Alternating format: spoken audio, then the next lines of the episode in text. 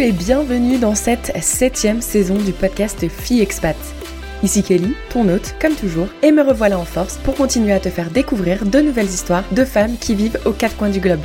Attache ta ceinture, c'est parti Bonjour à toutes et à tous et merci de nous retrouver pour un nouvel épisode de Fille Expat. Aujourd'hui, je reçois Rokaya. Coucou, je suis ravie de te recevoir pour ce premier épisode de la saison 7. Coucou Kelly, ça me fait plaisir d'être ici. Merci de m'avoir invité. Oh, t'as l'air toute timide là C'est pas du tout son genre Non, mais je garde le meilleur pour la fin, quoi. Ah, ok, ok. Alors, avant de parler de notre rencontre, euh, j'ai une question pour toi. Euh, pour faire un peu durer le suspense de ton histoire, est-ce que tu pourrais nous dire, est-ce qu'il y a une personne que tu as rencontrée depuis que tu vis à l'étranger qui a complètement changé le cours de ta vie? Eh bien oui, ben, je dirais mon mari, qui au début était vraiment mon guide touristique euh, quand j'ai mis pied en Jamaïque en 2017. ce mois-ci, ça va, ça va faire six ans que j'ai voyagé en Jamaïque pour la première fois. mon premier voyage, c'était solo.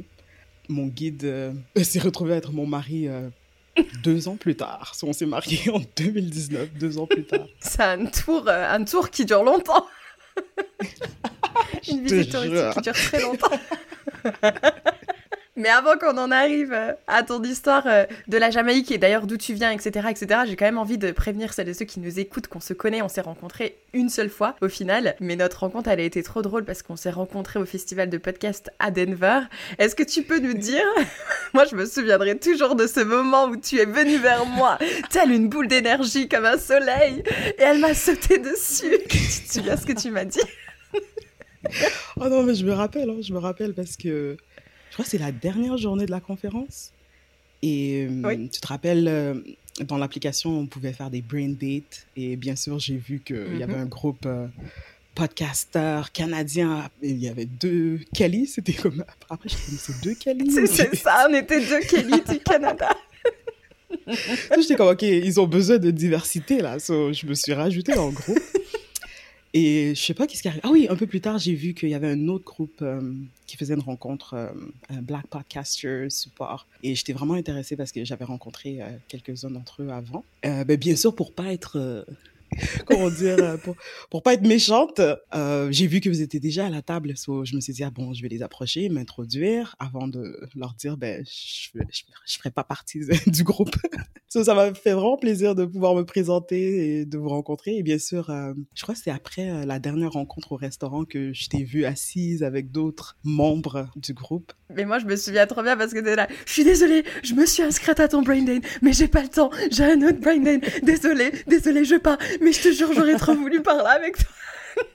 bah, c'est pas grave, on essaiera de se capter un peu plus tard, même si c'est le dernier jour, t'inquiète. Et puis, effectivement, ouais, après, il y avait l'espèce de cocktail euh, final euh, de la conférence. Et là, je mhm. me souviens te voir passer avec ton petit verre de champagne. Attention! on a la classe ou on l'a pas. ouais, les, le bubbly, les, pétillants. On aime le pétillant. Et là, euh, je sais pas, on a passé combien d'heures, je crois. On a fermé le bar quasiment, on voulait plus partir.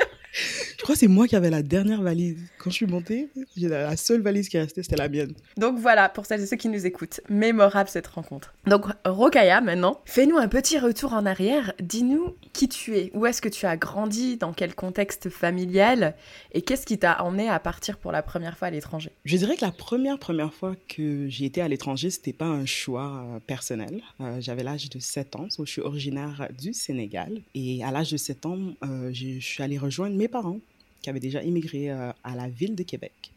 Alors, j'ai vécu trois ans à la ville de Québec, où j'ai commencé le primaire. Et je parlais pas trop bien français, où je mélangeais comme trois, quatre différents dialectes du Sénégal, incluant le Wolof et tout. Je vais t'arrêter une petite seconde, j'ai plusieurs mhm. questions là déjà qui viennent en tête. La première déjà, donc tu dis que tu avais 7 ans, donc moi je, je, me souviens pas de grand chose quand j'avais 7 ans, mais je vais quand même tenter parce que je pense que c'était un moment marquant de ton histoire. Déjà, est-ce que pourquoi tes parents ont choisi la ville de Québec? Et est-ce que tu te souviens du sentiment que tu as ressenti à ce moment-là où on t'a forcé, entre guillemets, à quitter le Sénégal? Je crois que quand je quittais, j'avais pas vraiment un sentiment particulier. C'est sûr que quand je regarde, parce que mes parents ont pris beaucoup de vidéos et de photos, So déjà, j'ai vu que je suis tombée malade dans l'avion. Qu'est-ce que je me rappelle, c'est que j'aimais pas la bouffe. Il y avait une odeur particulière sur le vol. Et j'ai repris, c'était avec Air France. Et quand j'ai grandi, j'ai repris, c'est le thé. Le thé qui servent le matin avait une odeur, euh, c'était insupportable. So, je me rappelle que j'avais eu des nausées. So, quand je suis arrivée, j'étais comme en chaise roulante. Oh, wow. Oui, et mes parents ont pris beaucoup de vidéos. Tu peux voir que j'avais l'air un peu triste. Et j'avais pas vu ma mère depuis trois ans. Et encore plus longtemps, j'avais pas vu mon père. Parce que mon père est, avait quitté en premier. Et après, je crois qu'il a pu ramener ma mère. Et ensuite, you know, le, processus de sponsoriser. Mm-hmm. Alors, je dirais que c'était c'est vraiment euh, une aventure de l'inconnu. Et après, je me suis familiarisée avec l'environnement, mes parents. Mais la bouffe, ça m'a pris du temps parce que ma mère me racontait que euh, je jetais euh, mes boîtes à lunch. je voulais pas la bouffe qu'elle servait. Ah oui, carrément. Alors, c'était ouais, vraiment... Euh, Est-ce que tu peux nous parler justement de ces différences entre ce que tu mangeais au Sénégal et ce que maintenant on t'obligeait à manger au Québec? Ouais, mais je suis pas trop sûre qu'est-ce que je mangeais au Sénégal, mais c'est sûr que je me suis habituée. Mais rendu au Québec, c'était les viandes froides, les, les, les cannes de fruits, salade de fruits, des, trucs que pour moi ça goûtait pas bon. Aujourd'hui, c'est sûr que je, mm-hmm j'adorais. je crois que quand je suis tombée enceinte, j'avais des envies de, de ce temps-là. les viandes froides, des trucs comme ça, des charcuteries, je oh, de fromage. Je veux dire, il y a aussi l'influence d'être une colonie française en tant que euh, mhm. venant du Sénégal. So, ces premières années, c'était vraiment une année de découverte de soi, d'une certaine manière. Euh, une découverte de soi tout en voulant être comme les autres. So, c'est sûr que venant à Québec, euh, you know, j'étais sûrement l'une des seules, ou peut-être deux, trois noirs de mon école et tout ça. Euh, mais j'ai eu une expérience très positive. Je me rappelle que je me suis fait des amis très vite. je devais comme marcher 20 minutes pour aller à l'école. So, c'est toujours une aventure. Surtout quand il fait moins 40. Hein. ouais, Québec, c'est surtout la neige. Tu te réveilles un matin, la neige, euh, ça déneigé à mourir. Ouais, c'est très humide, il faut dire. Euh, mais je crois qu'en tant qu'enfant, c'est vraiment juste, oh waouh, la neige. J'étais pas vraiment genre traumatisée ou quoi que ce soit. So, j'ai fait beaucoup d'activités. Après, je dirais, j'ai quitté à l'âge de 9 ans pour Montréal. So, ça, c'est la première fois que j'ai dû quitter et que j'étais vraiment consciente que je me suis fait des amis, que je vais devoir les quitter, vivre dans une autre ville. Et tous ces voyages, c'était à cause de mon père. C'est un ingénieur, alors euh, à la recherche de boulot, à la recherche d'une meilleure vie pour sa famille, bien sûr. On a déménagé plusieurs fois dû à son boulot. De Québec à Montréal, à l'âge de 15 ans, j'ai déménagé à Winnipeg. Winnipeg, c'était... c'était vraiment le, début du trauma. je suis pas restée longtemps, en effet. Désolée pour toutes celles et ceux qui nous écoutent depuis Winnipeg. Mais... Ouais, ben imagine, je me suis retrouvée. Quand je venais de déménager à Winnipeg, je me disais toujours, OK, si je fais un an, deux ans et que quelqu'un me demande, je vais dire, ben je me rappelle pas, j'étais en coma de telle année à telle année. mais après avoir passé 11 ans, c'était trop tard. Je peux pas dire, je peux pas ah effacer 11 ans. de ma vie. Ouais, je me suis retrouvée à rester à Winnipeg jusqu'en 2014. En 2014, c'est la première fois que j'ai pris la décision de quitter le foyer familial et faire ma propre vie à Toronto. Et encore une fois, c'est une opportunité euh, de boulot qui m'a amené à, Toronto. Donc là, gros changement depuis Winnipeg de, Toronto. Qu'est-ce que tu faisais du coup comme travail à Toronto? À Toronto, euh, je travaillais euh, sur les, bah, les trains passagers. Je ne sais pas si j'ai le droit de dire la compagnie. Oui, oui, bien sûr. Compagnie. Ok. Mhm. Je travaillais pour Via Rail. Alors, j'étais à bord. J'ai commencé à Winnipeg Mmh, j'ai travaillé un an parce que c'est très euh, saisonnier. Alors, euh, c'est comme service à la clientèle. Alors, il y a différentes positions dans le train. So, tu peux être un, serveur. So, tu travailles dans les diner rooms. So, servir à manger, lunch, you know, et tout le tralala, petit déjeuner. Et tu peux faire les lits. So, tu peux être un porter. So, c'est vraiment des, euh, des trains de longue distance. Alors, les gens passent la nuit, les gens mangent. Euh, il y a you know, différentes activités qui se passent et tout ça. So, ça, c'était vraiment le premier boulot qui m'a permis d'être, euh, de voyager un peu partout au Canada et you de ne pas être forcé à suivre la famille. J'ai visité beaucoup de l'Est, l'Ouest, euh, et c'est ça qui m'a permis ensuite de déménager à Toronto parce que, comme j'ai dit, à Winnipeg, c'est très saisonnier et le niveau de sécurité est très élevé. So, c'est un boulot basé sur ton expérience. plus tu as de la seniorité, plus tu as le choix euh, pour le type de boulot, le type mhm. d'horaire que tu veux choisir. So, si tu voulais monter dans l'échelon, c'était important de, you know, d'aller à Toronto. So, à Toronto, j'ai pu, you know, monter dans la carrière, devenir une euh, service, euh, directrice de service. Alors, euh, en, toujours en communication avec les ingénieurs, plus de 300 passagers, you know, je suis responsable du revenu, je suis responsable de l'équipe. So, j'ai à peu près peut-être 5 à 15 membres de l'équipe. Et comme j'ai dit, chacun a son rôle. On a aussi différentes Mhm. classes. So, on a business class, on a économie. Euh, so, c'était vraiment un boulot toujours sur le go, toujours en mouvement. Et ça, c'est quelque chose, je crois, que, qui vient du fait que j'ai immigré du Sénégal et j'ai vécu un peu partout. So, c'était toujours dans mon sang d'avoir une vie on the go et de voyager. Et je crois que une fois que j'ai vécu seule à Toronto, c'est là que j'ai vraiment eu un moment où je me suis dit, est-ce que c'est vraiment ça la vie que je veux avoir? Jamais à la maison, je pourrais jamais avoir une famille. Aussi, j'ai une famille, il va devoir que je voyage des heures pour les déposer à la garderie et après aller les rechercher. Pour moi, c'était vraiment... C'est comme si je suis arrivée à Toronto trop tard. Je me dis si j'étais arrivée un peu plus tôt dans mes 20 ans, parce que le temps que j'arrive à Toronto, j'avais quel âge? J'avais 26 ans déjà. C'est jeune quand même encore. Ouais, c'est jeune encore, mais je me dis pour Toronto, vraiment, j'ai. Ou peut-être Toronto avait changé aussi, parce que quand tu vis ailleurs que Toronto, tu entends toujours Oh, Toronto, you know, il y a Caravana, il y a Mhm. toutes ces. Les... Mais quand je suis arrivée là-bas, c'est tout avait changé. C'est comme si les gens avaient peur de sortir ou quoi que ce soit. So, qu'est-ce qui a déclenché le tout C'est le fait que je me suis blessée au travail. Alors avant qu'on en arrive à ta blessure, j'ai une petite question. Est-ce que tu faisais des allers-retours de temps en temps au Sénégal Ou euh, est-ce que vraiment vous aviez quitté le Sénégal et vous, vous aviez plus vraiment d'attache sur place? La première fois que je suis retournée au Sénégal, c'est quand j'ai vécu à Montréal. Alors, euh, il y a eu la naissance de ma sœur. Elle avait, on a comme 12 ans de différence. Et à l'âge de 2 ans, ma mère a décidé de nous envoyer en, en voyage. So, quand tu calcules, la première fois que je suis retournée au Sénégal, c'est presque 11 ans plus tard. La première fois que je suis allée. So, Wow, la c'est- première... C'est beaucoup Ouais, de temps. c'était c'est beaucoup de temps. Mais après, Mhm. cette tentative, je suis retournée peut-être deux, trois fois après. Mais la dernière fois que je suis allée au Sénégal, c'était en 2014, encore une fois. Juste parce que, comme j'ai dit, je suis toujours en mouvement.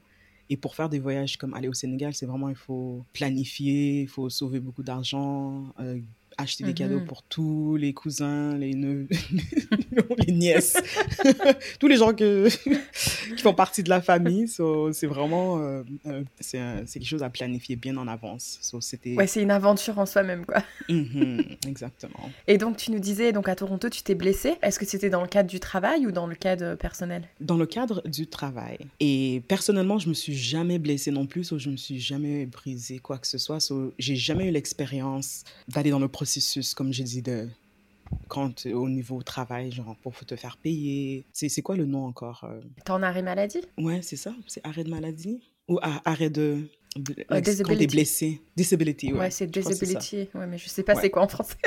Ouais, c'est ça. C'est un podcast c'est- anglais, et puis c'est tout.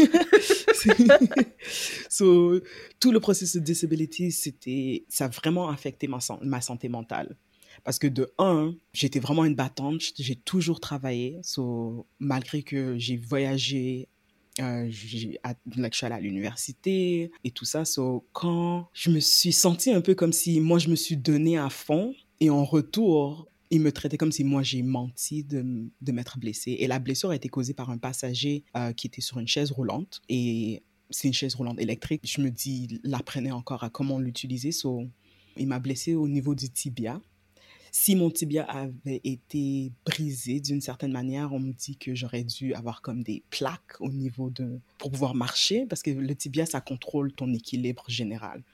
Clairement, ouais. Mhm. Le processus, c'était vraiment, c'est comme si j'avais menti. Après ça, on te paye pas, ça prend des mois.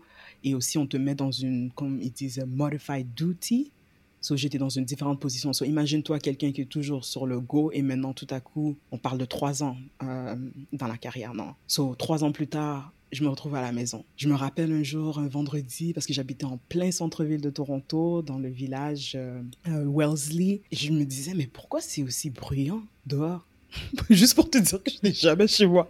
Parce que euh, le mode de transport euh, via ride, c'est occupé les longs week-ends, c'est occupé tous les vendredis, je travaille toujours. Surtout, comme j'ai dit, niveau seniorité, tu peux pas choisir euh, d'avoir les week-ends off quand tu viens de commencer.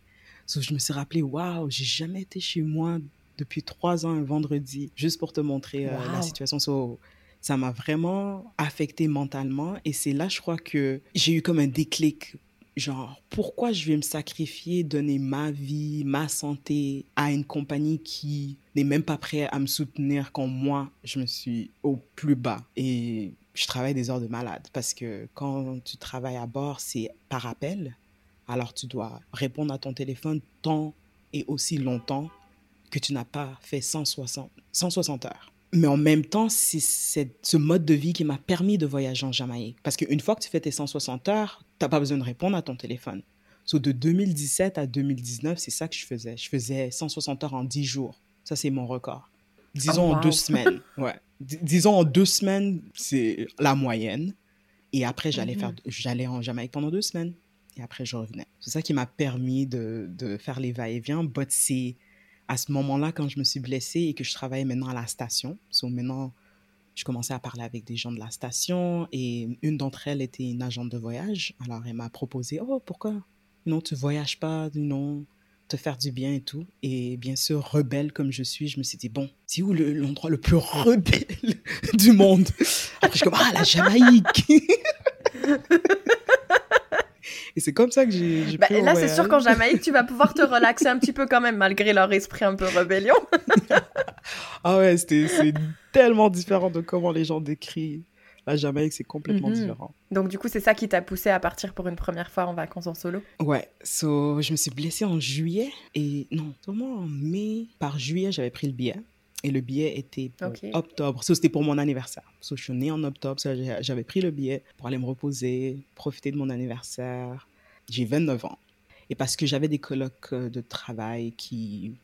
Beaucoup d'entre eux, ils font des va-et-vient en Jamaïque depuis plus de 30, 40 ans. C'est des gens qui, sont, qui vont toujours en Jamaïque. Ils m'ont mis en contact avec un guide touristique euh, qui pourra m'amener un peu partout. So, c'est comme ça que je suis partie à la poursuite.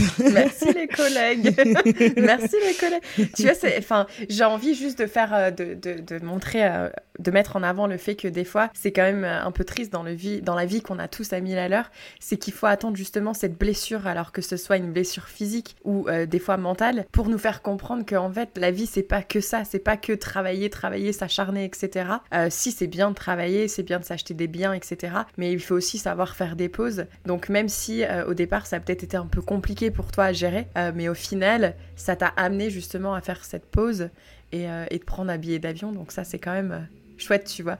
Souvent pour même pour celles et ceux qui nous écoutent, souvent dans la vie on a des moments qui sont vraiment dans le down, mais vous inquiétez pas, après un down, il y aura toujours un up. Exactement. Et parfois, une blessure euh, s'est déguisée en une opportunité que tu n'aurais jamais pu prendre ou poursuivre. Mhm, définitivement. Exactement. Et donc, euh, du coup, tu rencontres ce guide. Est-ce que ça a été euh, un coup de foudre immédiat ou alors pas du tout euh, C'est juste de fil en aiguille, de, de faire des visites, de peut-être fumer quelques pétards. Raconte-nous, Ouais, cette dit. visite. Oh wow, la visite. Avant même la visite, il faut que je te raconte le voyage. Le voyage, euh, si je te raconte aujourd'hui, euh, on pourrait écrire un livre. Bien sûr, euh, j'étais tellement contente d'aller en Jamaïque la nuit d'avant. J'étais avec une de mes copines. euh, si elle écoute, elle va, s'en rappeler. Et elle m'a introduit à, Je crois que ça s'appelle Kraken. C'est un rhum. Et on a eu un coup, deux, trois coups. Et elle, le matin, elle devait travailler très tôt. So elle a quitté très tôt mon appartement. Et moi, je comptais sur elle pour me réveiller pour le vol. So, moi, je me suis réveillée à, je me suis réveillée à 8h30. Mon vol est à 10h25 ou quelque chose comme ça. Je me suis réveillée comme vers 8h le matin et tout, en panique. So, j'appelle mon ami, je dis, mais pourquoi tu m'as pas réveillée et tout? Super vénère. T'avais fait ta valise au moins? Bof, bof, pas trop, hein, parce que j'avais pas d'habit d'été. euh, L'été, moi, je travaille. je suis en uniforme, et quand tu es en uniforme toute ta vie, euh, t'a- t'achètes pas d'habits. Alors là, je me suis pressée, préparée, appelé un Uber. Je crois que le Uber est arrivé vers 9h. So, à 9h, je suis au téléphone avec une copine. Je suis comme, ouais, c'est sûr, je vais pas, je vais, tout perdre. Je vais pas y arriver. Oublie la Jamaïque. Et là, j'arrive à l'aéroport et j'entends une femme qui dit genre, Montego Bay, Montego Bay, last call. Puis là, je je cours comme une dingue. Et bien sûr, le, le comique qui est, là, qui est là, lui, il prend tout son temps. Il est comme, oh, tu viens d'où? Ah, du Sénégal. Ah, cool, moi, je viens du Ghana. Non, non, je suis comme, ouais, ouais, mais allez-y, monsieur, je vais manquer mon C'est gentil, mais c'est pas le moment de parler là. Et bon, finalement, euh, il enregistre la valise et tout. Je, crois que la sécurité, ça, s'est passé rapidement parce que je suis quand même arrivée, you know, à la porte et tout, et ils n'avaient pas encore commencé l'embarquement. So, j'ai même pu m'acheter, un petit quelque chose à manger. Euh, maintenant, on prend l'avion et c'était avec Sunwing. So, beaucoup de gens dans l'avion sont, you vont pour un mariage, beaucoup de familles, euh, des enfants et tout ça. Parce que Montego Bay avait, je crois, du, tonnerre. En tout cas, il y avait une grande, il y avait une tempête. On a atterri à Kingston au lieu de Montego Bay. Oh waouh, c'est à l'autre bout, non? J'ai presque manqué mon vol pour aller maintenant atterrir dans une autre ville complètement. Oui, parce que Kingston et Montego Bay, si je dis pas de bêtises, c'est quand même super loin. Ok, ben toi, si c'est Montego Bay, c'est genre nord, est, Oui. et Kingston, c'est genre sud-est. So, complètement l'opposé. Mhm. Euh, but pour notre sécurité, il fallait qu'il fasse ça. So, lorsqu'on arrive à Kingston, on peut pas sortir de l'avion parce qu'on n'a pas les papiers pour euh, rester là-bas. So, pendant deux heures de temps, j'étais dans l'avion et j'ai aucun moyen de contacter mon, mon, guide ou quoi que ce soit pour l'avertir. So, je commence à paniquer parce que je me dis si j'ai pas de guide, euh, comment est-ce que je vais me rendre à mon Airbnb? Mais au moins, c'est un Airbnb, so j'ai quelqu'un à, à qui parler. Après deux heures et demie d'attente, on a finalement on retourne à, à Montego Bay, on atterrit. But bien sûr, tous les avions ont dû faire la même route que nous. So, beaucoup, beaucoup de passagers ont. euh, je crois que ça m'a pris presque deux heures de sortir de l'aéroport. Au lieu d'arriver vers, je crois que vers une heure de l'après-midi, je vais arriver. Je suis arrivée comme vers 17 heures. Mon téléphone est presque mort. So, je sors de l'avion. je sors de l'avion, mon, téléphone est presque mort. J'envoie un message vite fait à la madame et je lui dis, OK, euh, je suis dehors, euh, j'ai un sac euh, coul- couleur armée, mon téléphone va mourir et voici le numéro de téléphone de, mon guide. Et tout à coup, mon téléphone, bien sûr, s'éteint. So, maintenant, j'essaie de trouver quelque part où, pour pouvoir le, charger le téléphone. et là, tout à coup, je vois un policier qui vient me voir et me dit, Are you the army girl? And I'm like, Oui, oui, oui, c'est bien moi. so, il me dit, OK, I can suis-moi. be the army girl. Right? Where, where dépend. is she supposed to go right now? Depending on where I'm going, I can be. Ouais, pour lui, euh, c'était pas un coup de foudre. So, je me suis juste dit, bon, ok, je vais le suivre. Je peux voir que c'est un policier et tout. Et avec mon expérience euh, de voyager, j'ai comme suivi mon intuition. So, lorsque je sors de la de l'aéroport, là, je le vois. C'est genre, il, il a un signe avec mon nom et tout, grand, beau. Et là, je lui dis, ah, ben c'est moi, Rocker. Il me dit, ah, enfin, you know, ça fait des heures que je t'attends, toi. Le pourboire, il va Je être suis bon, là, que je te le dis. Oui, il est allé chercher la voiture et tout. Et on embarque. Et bien sûr, know, 17h, c'est l'heure de trafic. So, on est juste dans le trafic. euh. Et mon Airbnb était pas trop loin. So, on commence à parler de mes colocs de travail et tout. Et je dis, ah, ben, mes colocs de travail me disent que quand tu viens à l'aéroport, t'as déjà un ou deux pétards un peu roulés déjà. So, c'est quoi? Pourquoi j'ai pas la même, pourquoi c'est pas le même accueil? Il dit, oh non, il y a pas de problème, on peut arrêter. Moi, je les ai fumés en t'attendant, cocotte. Sûrement. Ah, t'as tout compris, toi. C'est sûr. En tout cas, so, il m'amène dans un coin et tout. Et on commence à parler. Et qu'est-ce qui a vraiment cliqué entre nous, c'est le côté business. So, lui, bien sûr, c'est un guide touristique, il cherche toujours des clients et tout. Et moi, je suis passionnée de marketing et tout. Je suis comme, oh, mais tu devrais avoir un site web et tu pourrais mettre ça. So, c'est vraiment là qu'on a, je peux voir qu'il a connecté avec moi. Il s'est dit, waouh, cette fille, elle est intelligente, elle est belle. je plaque. mais en tout So, on a tellement parlé, je crois qu'il m'a déposé, il était presque 22 heures. Et la madame, elle était en panique, elle était comme, oh, je crois que vous avez kidnappé ma visiteuse et tout, et vous m'avez pas appelé. Mais en tout cas, elle, elle blaguait tout, tout simplement, mais elle était très gentille. Et ouais, c'était le début de l'aventure parce que de là, moi, je lui avais déjà tracé tout. Je lui disais, OK, demain, euh, c'est la journée avant mon anniversaire, je vais faire ça. Le jour de mon anniversaire, je vais faire ça. C'est comme ça que j'ai passé une semaine. So, c'était du mercredi au mercredi. Et ça a changé toute ma vie. Ouais, parce que toi, du coup, t'avais booké ce mec pendant toute la semaine, en fait. Moi, quand je pars en voyage, je vais réserver un guide pendant une journée, mais toi, non, tu t'es dit, tu sais quoi, toute la semaine. Ouais, mais je veux dire, pas nécessairement qu'on allait sortir tous les jours, mais je voulais juste qu'il sache telle date et telle date, je voulais faire euh, telle activité. Mais on s'est juste retrouvés à rester ensemble. Il m'a même amené, il y a des jours, il travaillait et il m'a juste amené avec lui. Ça m'a permis aussi de visiter euh, certaines attractions gratuitement. So, Mhm. ouais, c'était superbe. Et donc là, est-ce que tu as senti à ce moment-là qu'il commençait à y avoir des sentiments ou c'est plutôt euh, par la suite que c'est arrivé? Euh, c'était par la suite, parce que quand je l'ai rencontré, lui, il était vraiment franc. Il, est, il était avec quelqu'un. Il avait déjà un fils qui avait 4 ans. So, c'était pas quelqu'un qui, qui a essayé quoi que ce soit. Il me parlait beaucoup de sa famille.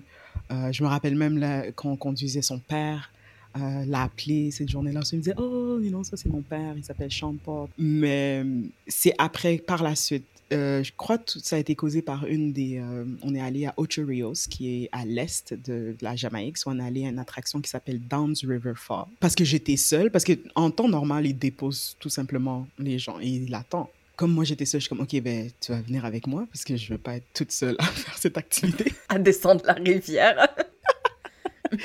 Malgré lui, il est venu. Et comme c'est une visite guidée, je crois que les gens, ils assument tout simplement, ah, c'est un couple.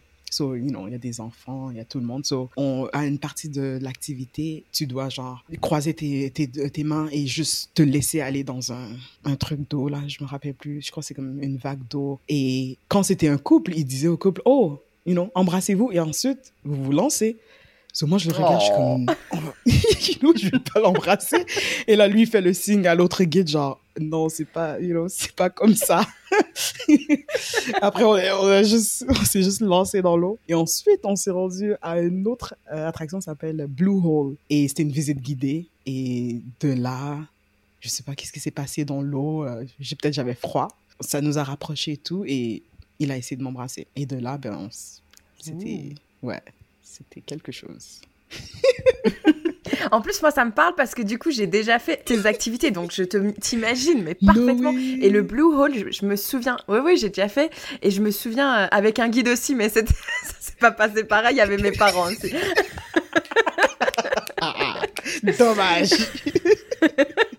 Qui sait, peut-être mon avenir aurait changé. Ouais, Euh, non, mais je me souviens que le. Blue Hole, il m'a marqué. Il m'a marqué dans le sens où, euh, bah déjà, il y avait personne. Enfin, je sais pas toi, mais moi, il y avait quasiment personne, alors que euh, le Down River, il y avait quand même pas mal de monde. Et là, il y avait personne. Et je sais pas, il y avait quelque chose de magique à cet endroit. Y a, je sais pas, tu ressens euh, une énergie qui, qui est vraiment, euh, enfin, qui dégage quelque chose. Je sais pas, j'arrive pas à l'expliquer. Mais euh, et là, je me dis, c'est intéressant de voir que c'est le- l'endroit qu'il a choisi de t'embrasser. Mais du coup, est-ce que toi, tu culpabilisais pas, sachant que du coup, bah, il était quand même en couple, qu'il avait un enfant? Comment on se sent à ce moment-là? Oups, j'avoue pas très fair play, mais c'est bien ici que j'ai décidé de terminer la première partie de ce témoignage. Mais bon, pas de panique, si tu veux savoir sa réponse, elle est dans la deuxième partie qui est déjà en ligne. A tout de suite